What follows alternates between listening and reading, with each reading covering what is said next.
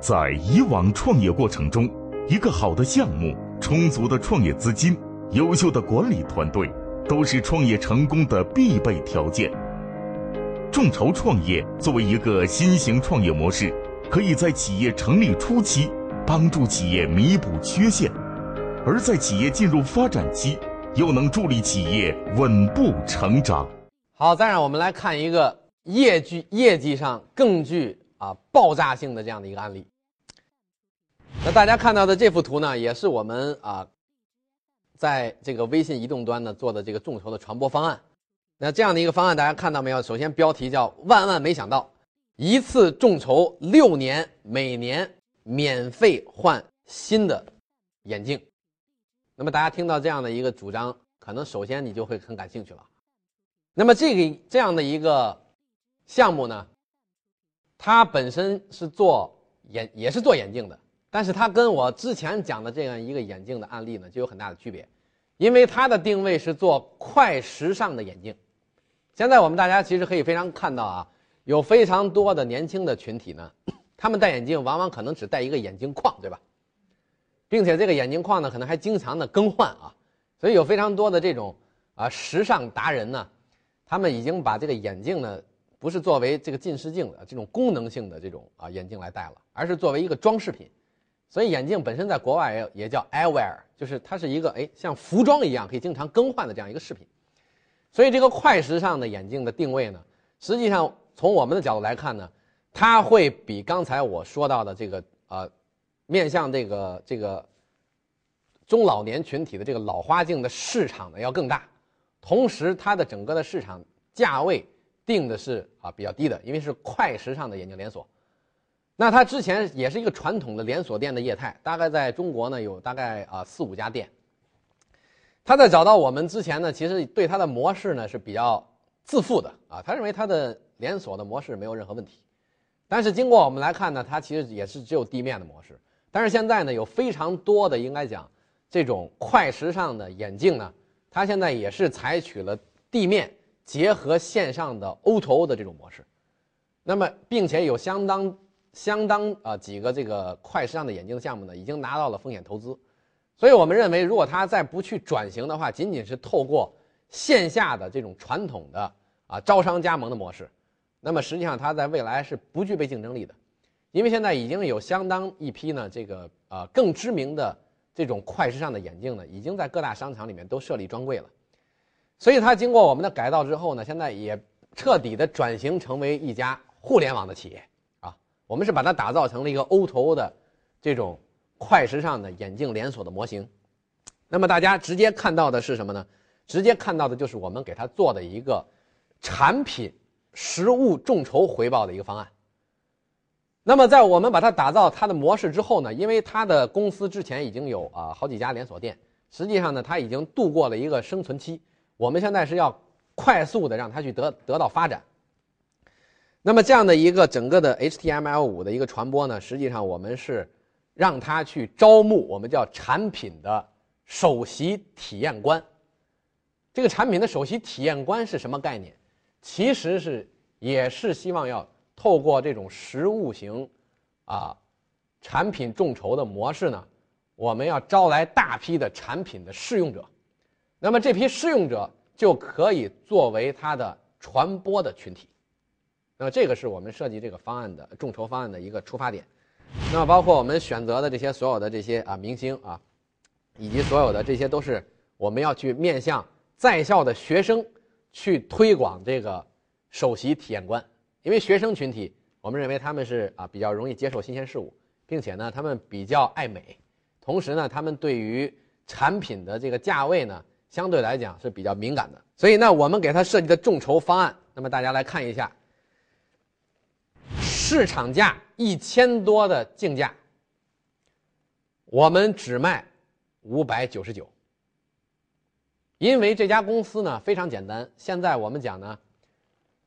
在互联网的时代，移动互联网的时代，其实很多的产业链已经是完全透明的了。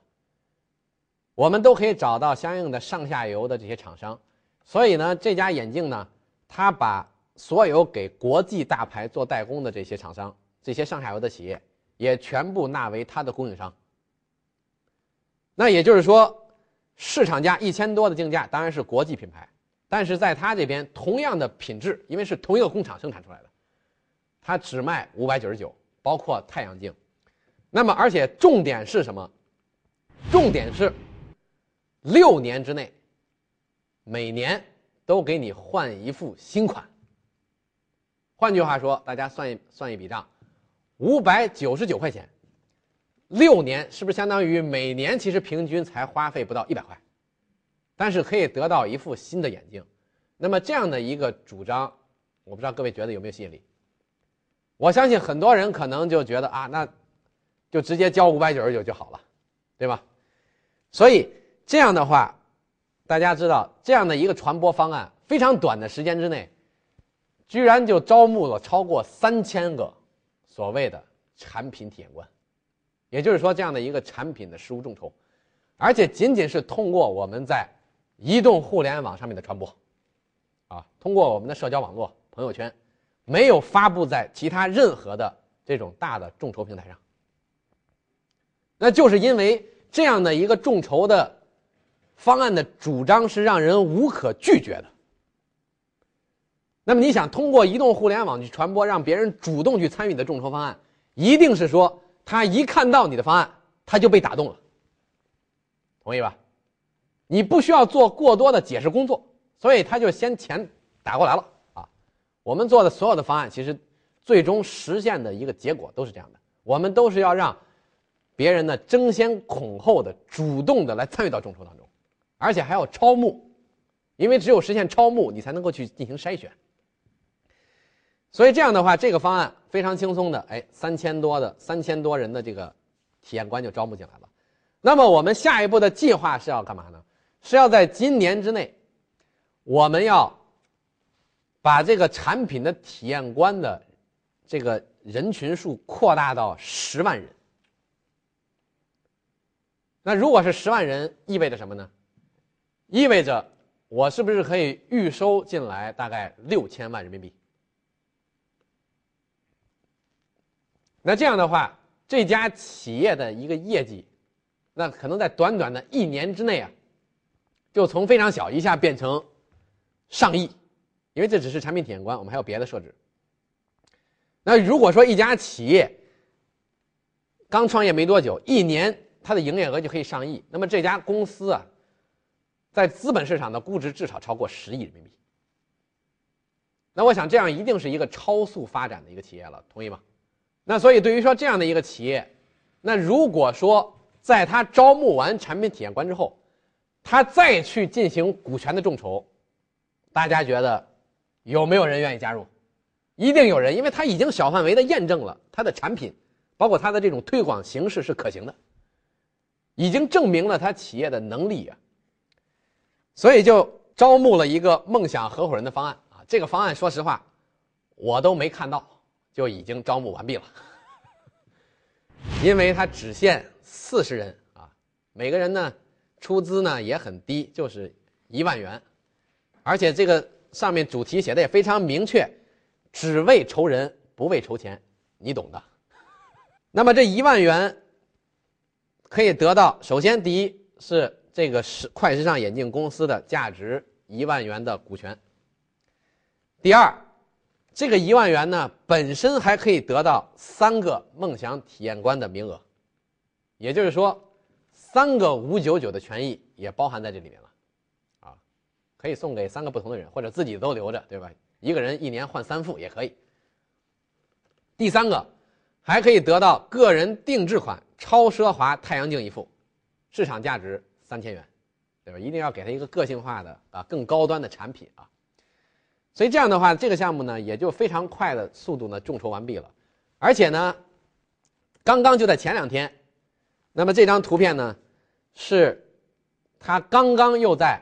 北京的王府井地区呢，也开出了他自己的首家众筹眼镜店，在王府井。那么王府井大家知道，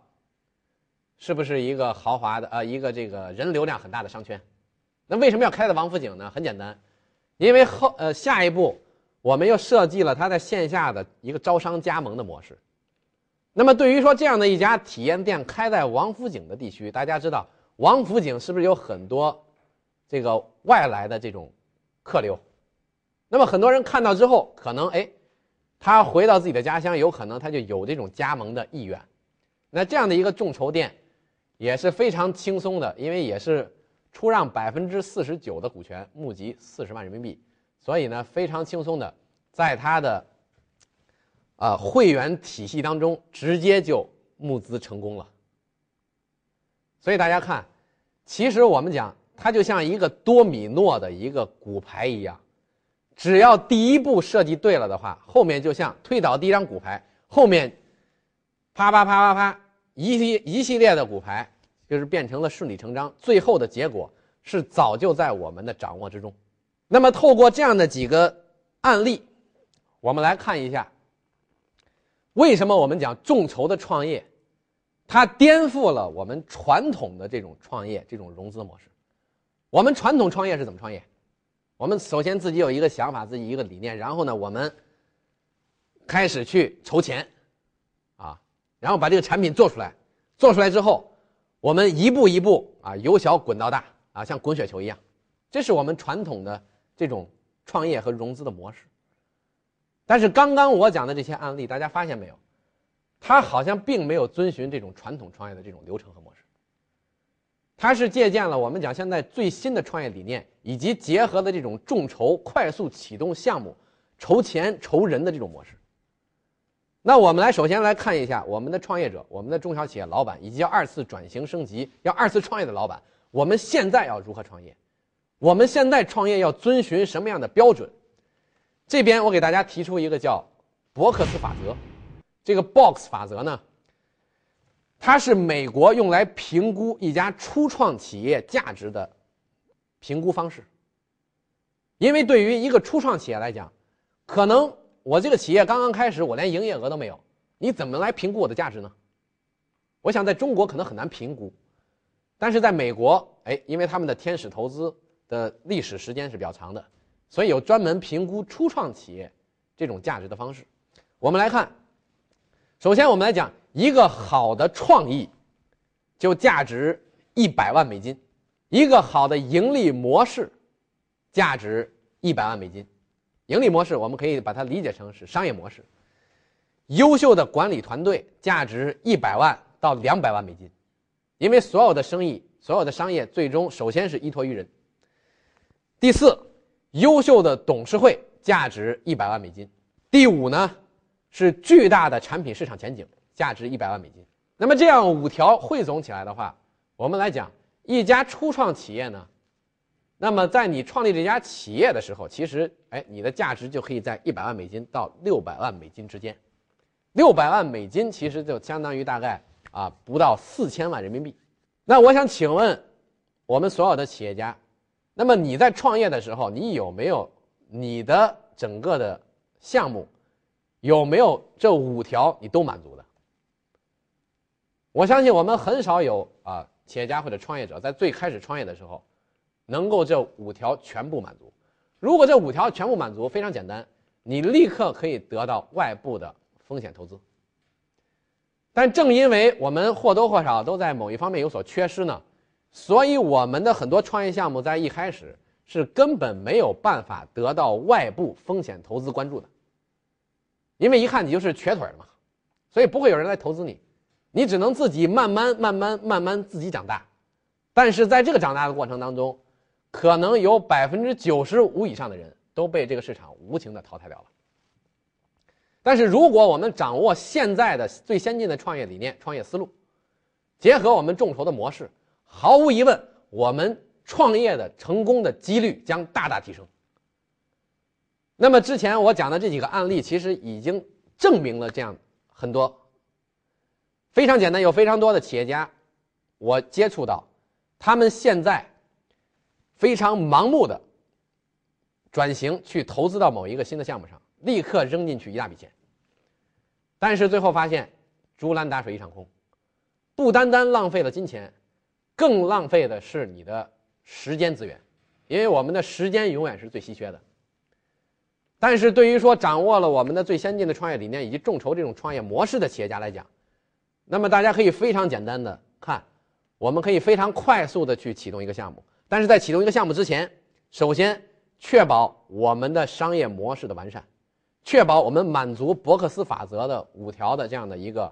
啊原则。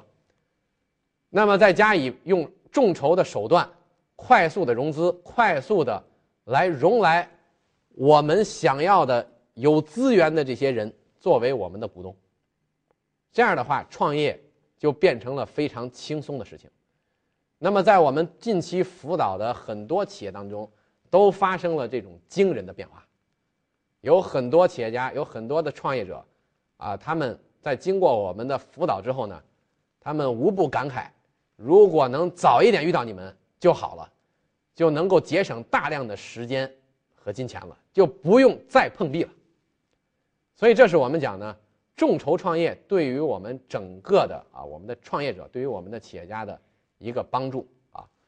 根据伯克斯法则，一个初创企业要想获得风险投资，很多方面的因素使其难以成就。在产业互联网的新形势下，通过众筹创业，可以集结社会上有利的资源，来弥补自身的不足。进而满足伯克斯法则的要求。那么，要想获得一次成功的众筹，它的前提是什么呢？那么，我们来看成功众筹的前提是什么呢？这边我一定要跟大家强调的是，成功众筹的前提一定是对于我们的商业模式进行啊完整的、完善的这些优化和梳理，也就是说。好的商业模式是实现成功众筹的前提。因为大家一说众筹，就是说只要我筹到钱，我就算成功。其实我认为这种理解是非常片面的。因为众筹本身，我们其实可以把它理解成为是一种营销落地执行层面的成果。但是，成功众筹的核心。是这个项目天然它的基因是优良的。对于一个基因有问题的项目，即使短时间内成功众筹了，但是未来恐怕也很难走得长远。所以大家看到刚才我讲的这几个众筹的案例呢，实际上首先我们做的第一步，都是帮他梳理、优化、升级他的商业模式，制定他的品牌的规划。最后再形成整合营销传播的这种营销落地的执行方案，所以这几步它是互相关联，并且它是有顺序、有顺序关系的啊。那么我想说到商业模式这个话题，我需要重点跟大家啊说几句。那么商业模式对于说我们很多企业家来讲，可能感觉比较抽象，但是我们想。最近，马云他成为中国首富，他有一句非常经典的话，他说：“我不懂互联网，我每天只思考商业模式，因为百度、腾讯和阿里巴巴这三大互联网企业，他们的创始人里只有马云是不懂技术的，但是恰恰一个不懂技术的人，却成为了中国首富。这说明什么问题？这说明商业模式是极其重要的。”那么商业模式是什么？我们简单一点来讲，其实商业模式就是一套赚钱的逻辑，啊。那么我们来看，包括商业模式的力量。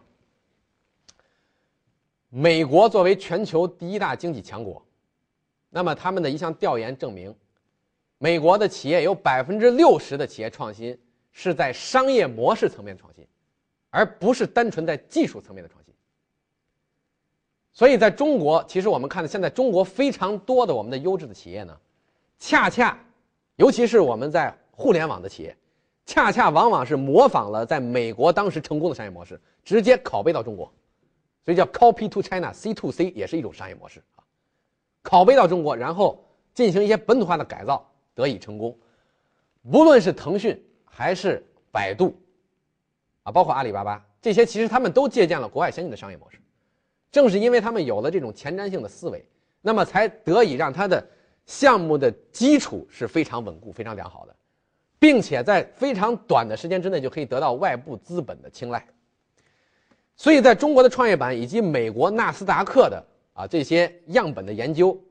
包括对于这些知名企业家的访谈，也都充分的证明了成功者的共同基因来自于他们对于首先对于商业模式的重塑商业模式的战略思考，第二来自于他们对于品牌规划的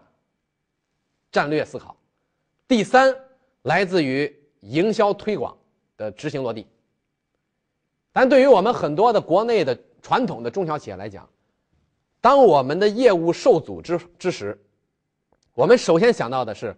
我们如何运用营销策略去打开市场。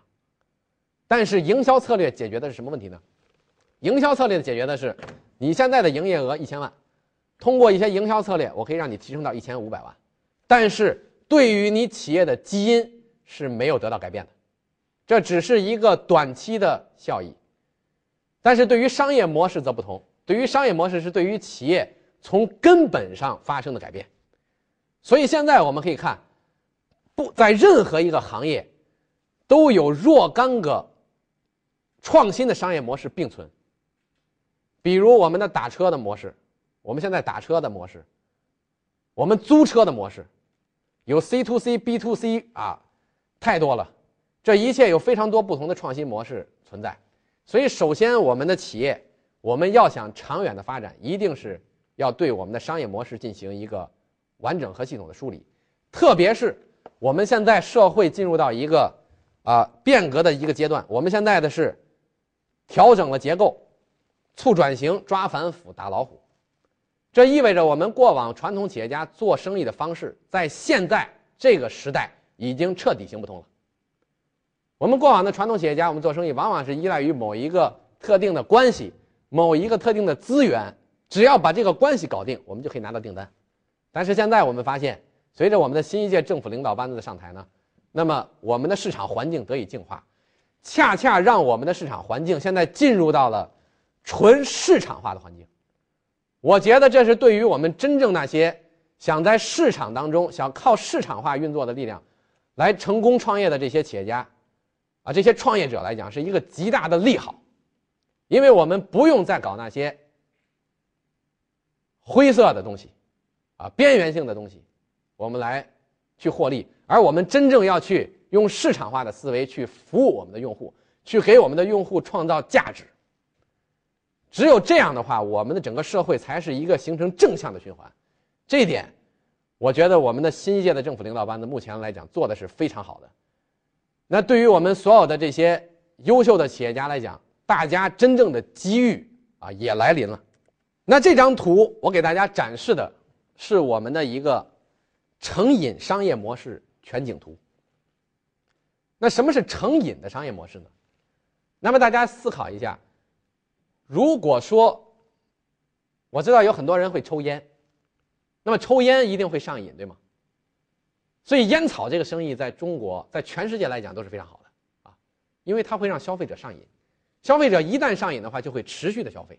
持续的消费就会给这个企业呢持续的去创造盈利。那对于我们的成瘾商业模式也是一样的，我们透过这三大模块、九大子模块的梳理，我们会让一家企业构筑、打造出你的成瘾商业模式，让你的客户呢能够。持续消费、持久忠诚，那么在你这边来进行一个消费，所以我们称它叫成瘾的商业模式。那在这边呢，因为今天我们讲的主题是关于众筹，所以关于整个的成瘾商业模式的全景图，我给大家做一个简单的介绍。那么我们的成瘾模式分为价值主张、价值传递和价值实现三大模块。每三大模块，我们又分成了三个小的子模块，一共是九大子模块。那么这九大子模块，我来带领大家简单的过一下。我们第一个模块叫做族群模式。那么今天我也在讲座里讲到，我们现在的企业家要从经营产品的思路转向为经营族群的思路，也就是说，不要再去盯着你的产品了，要去盯着你的族群去做。所以我们叫没有企业，只有族群。因为你的企业是依靠你的族群存在，才有价值，才有意义。所以你的族群选择的族群不同，它对于你整个商业模式都会啊带来变化。那就好比说，现在我们刚才讲的黄酒的这个案例，我们选定的族群就是对于中国的传统的国学啊有着非常热爱的这样的一批人。那对于说其他很多传统的酒的企业，我们听到很多企业家讲，那我这个酒，全国的人都可以喝。凡是这种说法的，他都不知道谁是他的族群。当你不知道谁是你的族群的时候，那么你后续的所有的动作都不可能精准，因为就不可能去服务你的族群。我们讲产品模式，没有产品，只有意义，这个是什么概念呢？对于你的族群来讲。他关注的永远是你的产品、你的解决方案给他带来的意义和价值，而不是这个产品的本身。所以在商业模式升级的层面，那么有可能你原来是卖产品的，现在你就转型成为卖服务。那就好比说我们的销售与管理，它变成爱思爱慕的这个在线的教育平台一样。那它之前是单纯的卖一个实物的杂志，但是现在它实际上是卖的是它的一个信息的服务。卖的是它的一个平台资讯的服务，那么这对于它的一个族群来讲，恰恰价值会更高。第三大模式我们叫伙伴模式，我们讲伙伴模式叫没有需求只有追求。伙伴模式是什么意思？伙伴模式是说我们在一个商业模式当中，我们需要跟哪些我们的相关利益方一起去为我们的族群去提供价值和服务。因为在商业模式当中最核心的一个关键。也就是透过设计不同的交易结构，把所有的相关利益者都和能够纳入在这样的一个商业模式当中。这也就意味着，我们可以把我们的竞争对手也同时转化成我们的合作伙伴，这就是商业模式的魅力。所以我们看到有非常多的